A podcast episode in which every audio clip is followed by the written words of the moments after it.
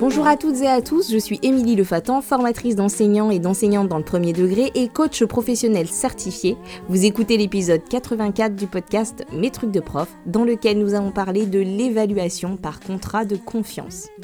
Mes trucs de prof est un podcast destiné à la communauté enseignante, dans lequel je partage mes réflexions, mes découvertes, mes connaissances, et tout ça dans le but de nous faire nous questionner sur nos pratiques, mettre ou remettre du sens et aussi aller vers un mieux-être des profs et des élèves. Alors, l'évaluation par contrat de confiance, donc le PCC, comme je vais l'appeler euh, pendant tout l'épisode, euh, c'est une méthode d'évaluation qui a été créée euh, dans le but de lutter contre la constante macabre. Et la constante macabre, c'est quelque chose qui a été théorisé par André Antibi en 2003. Alors l'idée, c'est que euh, le PCC, euh, ça va permettre d'accompagner les élèves dans l'apprentissage, ça va permettre de valoriser ce qu'ils savent faire, de les mettre en confiance. Et à ce titre, du coup, c'est un outil qui est hyper intéressant pour euh, remobiliser les élèves, pour motiver les élèves et donc aussi pour lutter contre le décrochage scolaire. Et l'autre aspect, c'est que le contrat de confiance, c'est également un cadre pour l'enseignant qui va concevoir ses évaluations. Alors d'abord, je reviens sur la constante macabre. Qu'est-ce que c'est? Donc en fait, c'est donc un terme euh, qui est employé dès 2003 par euh, André Antibi dans son livre qui s'appelle d'ailleurs La constante macabre. Et euh, ce qu'il nomme ainsi, en fait, c'est le fait que les professeurs en France s'arrangeraient inconsciemment euh, pour qu'il y ait un certain pourcentage de mauvaises notes. C'est-à-dire qu'il parle de, de, constante parce que euh, euh, dans une manière de noter classique, on pourrait observer le même phénomène avec n'importe quel profil d'élève. Et donc c'est l'idée qu'il y aurait une, une, moyenne plafonnée ou que dans notre façon de faire les barèmes, de concevoir les évaluations, de voir l'évaluation, on arriverait vers ça de manière inconsciente. Et donc, ben, ça, ça va se produire quand on choisit, par exemple, des questions plus difficiles pour les élèves parce euh, qu'elles ne ressemblent pas à celles qu'ils ont rencontrées jusqu'à l'évaluation, euh, par le fait qu'on soit aussi convaincu qu'une question trop facile ben, n'a pas sa place dans une évaluation ou qu'on lui attribuerait euh, moins de points. Par exemple, si on pense que tous les élèves sauront répondre, et eh ben, on estime que la question est trop facile et donc on hésite à la mettre ou on modifie le Et je vous disais aussi, dans le barème, euh, ça va aussi être dû à la manière de calibrer euh, euh, inconsciemment, souvent à la baisse, certaines questions et qu'on va mettre des questions auxquelles seuls les meilleurs sauront répondre. Donc ça, je vous donne le cadre théorique décrit par André Antibi dans son livre. Et il, parle aussi du, fait que ben, parfois certains professeurs vont mettre aussi des sujets plus longs que ce qui est faisable, mais tout ça toujours inconsciemment. Et donc peut-être qu'en écoutant ce que je vous dis vous allez vous dire mais moi je fais jamais ça, c'est pas du tout comme ça que je vois l'évaluation, etc. Et eh ben tant mieux, tant mieux. Mais le fait est que euh, si on n'y fait pas attention, comme c'est ce qu'on a potentiellement en plus connu nous quand on était euh, nous-mêmes euh, collégiens ou écoliers, et eh ben on peut le faire inconsciemment.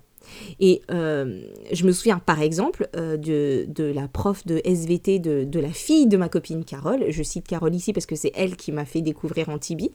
Euh, donc cette prof qui expliquait à Carole qu'il était complètement normal que sa fille trouve les évaluations de SVT plus dures, même si elle travaillait, parce qu'en fait elle n'allait quand même pas les évaluer sur ce qu'ils ont vu en classe et qu'elle met toujours plus difficile à l'évaluation pour voir si les élèves ont compris. Mais pourtant, en fait, euh, ce qu'on nous demande quand on évalue, c'est d'évaluer ce que savent les élèves et ce qu'on a travaillé avec les élèves. C'est de savoir où ils en sont. Donc si on fait toujours plus compliqué ou si on teste, on ne teste pas leurs compétences réelles et ce qu'on leur a appris nous en tant qu'enseignants, eh ben les compétences évaluées, euh, déjà un, elles sont pas clairement définies et en fait on n'est plus dans euh, l'évaluation d'une compétence, on est dans la sélection d'élèves capables de faire telle ou telle chose sans qu'on leur ait appris. Et donc cette constante macabre, euh, donc elle est macabre parce qu'en fait elle fait perdre confiance en eux aux élèves, qu'elle génère du stress, qu'elle génère de la pression, que les élèves y finissent par avoir peur des évaluations et qu'on a beau leur dire mais non non non je vous évalue juste euh, pour savoir où vous en êtes ça fonctionne pas. En fait ils sont stressés par les évaluations et que en fait cette constante elle crée un échec injuste et artificiel. Elle crée de l'échec puisque euh, on va évaluer euh, des choses que les élèves, parce que certains élèves ne peuvent pas faire. Et donc là, euh, comme je le disais tout à l'heure, et comme le dit Antibi dans son livre, euh, l'évaluation, en fait, elle devient une sanction. En fait, elle devient une sélection déguisée, et elle n'est plus du tout un outil formateur ou un outil d'apprentissage, elle devient juste ben, un outil vecteur de stress et de, de pression et d'échec.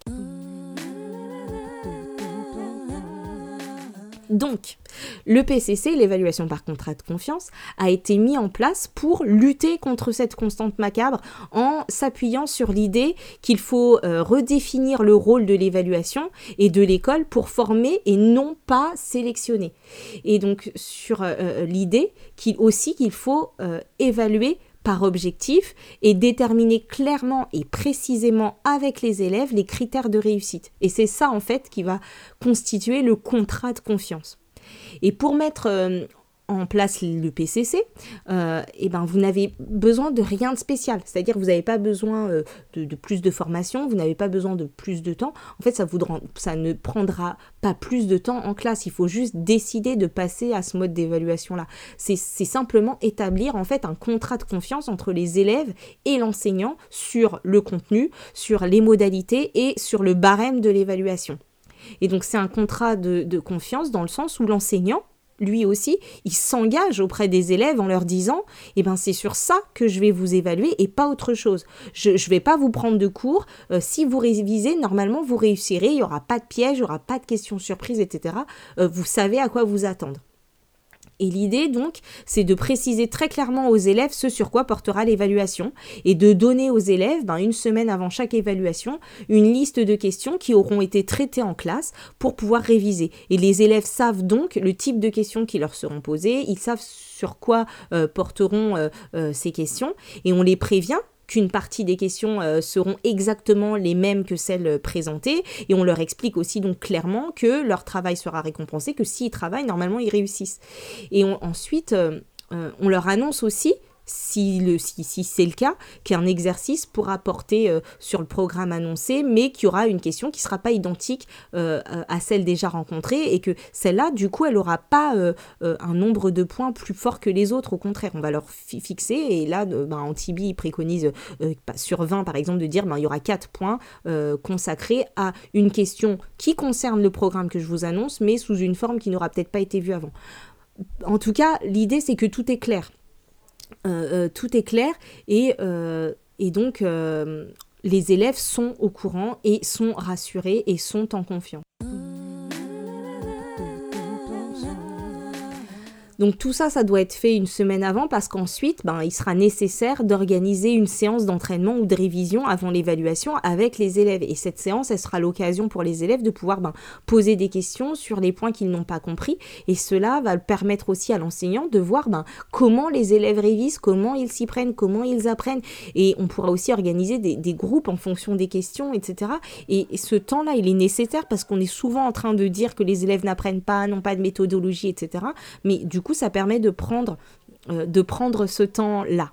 Alors euh, oui, euh, je, sais que depuis quelques années, ben, en fait, les enseignants, de manière générale, font un effort là-dessus et mettre un petit encart en fin de, chapitre pour aider les élèves à, réviser, mais ça suffit pas à mettre en place le PCC parce que parfois, en fait, dans cet encart, il y a ben, parfois plus que ce qui va être demandé et parfois il y a moins. Et c'est pas toujours suffisamment clair pour les élèves, c'est-à-dire que c'est juste la liste de ce qu'ils doivent savoir, ça reprend grosso modo ce qu'il y a dans le cours, mais ça ne clarifie pas forcément comment ils devront réutiliser les connaissances. Et là, je vais prendre un exemple perso, mais euh, ma fille qui est en sixième, elle a eu un jour un petit encart comme ça de ce type pour préparer son éval de géographie. Et l'enseignante, qui avait ben, du coup à cœur hein, d'être précise euh, et, d'aider les élèves, elle avait écrit, ben voilà, savoir utiliser dans une courte phrase les mots suivants. Et le premier mot de la liste qu'il fallait savoir utiliser dans, dans une courte phrase, c'était le densité de population. Donc la définition était dans le cours, euh, voilà, on pouvait aller chercher, etc. Mais là, je vous avoue que ben, moi personnellement, j'ai séché quelques instants et qu'ensuite, en fait, euh, je me suis dit ben, comment j'utilise densité de population dans une courte phrase? Et, euh, et comment elle va faire. Donc euh, même avec la définition. Donc je me suis retrouvée à dessiner des villes de différentes tailles, des petits points, des kilomètres carrés. Et une fois qu'elle avait ben, bien compris la notion, qu'on avait bien compris ça, je lui ai illustré par euh, la différence de densité entre les quartiers de notre ville. Et donc, euh, du coup, euh, ensuite, on a cherché à, faire des phrases avec ça. Donc, dans tel quartier, la densité, elle est plus forte que dans tel autre quartier pour que ça lui parle. Et après, on a cherché un exemple plus large au cas où ben, la prof qui n'habite peut-être pas dans notre ville ne connaisse pas les quartiers de notre ville pour finalement qu'elle soit capable de dire, donc ça au bout de 20 minutes, hein, euh, ben, la, densité de population du Sahara est plus faible que celle de Paris. Bref, on a passé 20 minutes sur cette question avec ben, une mère euh, qui est enseignante, une mère prof et une fille qui est plutôt en réussite. Et donc, euh, ça, c'était que la première question. Et si je vous raconte ça, c'est juste pour illustrer le fait que ben, résumer les points à réviser pour l'éval, c'est un début, mais que c'est pas encore suffisant pour que les élèves puissent réviser de manière autonome, que tous puissent réussir euh, à partir de ça. Et il faut que, euh, ben, que ce qui sera demandé aux élèves soit bien plus clair. Il faut que l'enseignant se contraigne à respecter le contrat quand il fera le sujet de son évaluation et quand il établira euh, son barème. Et donc, il faudra éviter ben, les pièges, faudra éviter les sujets trop longs, faudra être très explicite avec les élèves sur les attentes de rédaction, c'est-à-dire ben, comment vous voulez qu'ils répondent à la question.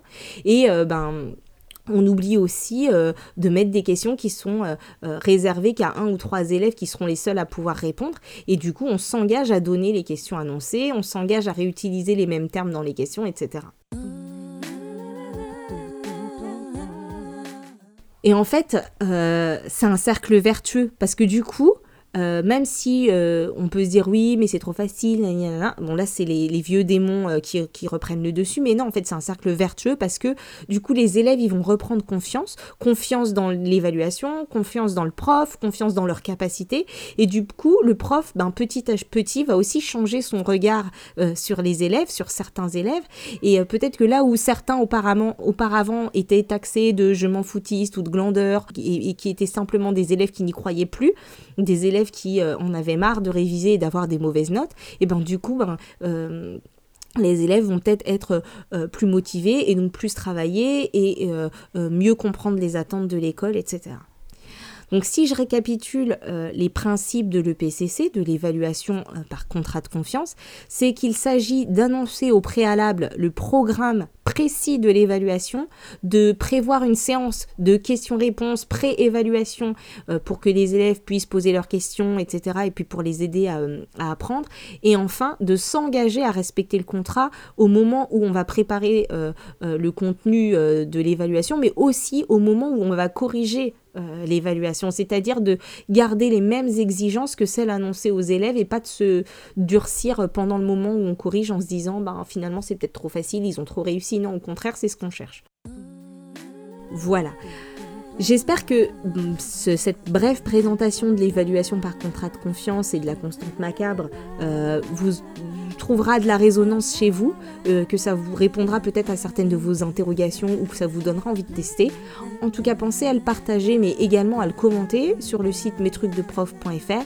Et si vous utilisez Spotify ou Apple Podcast, vous pouvez soutenir mon travail et lui euh, donner plus de visibilité en lui attribuant 5 étoiles et en laissant un commentaire positif sur les plateformes. Et je vous retrouve euh, bientôt pour un prochain épisode. Et d'ici là, prenez soin de vous. Bye bye.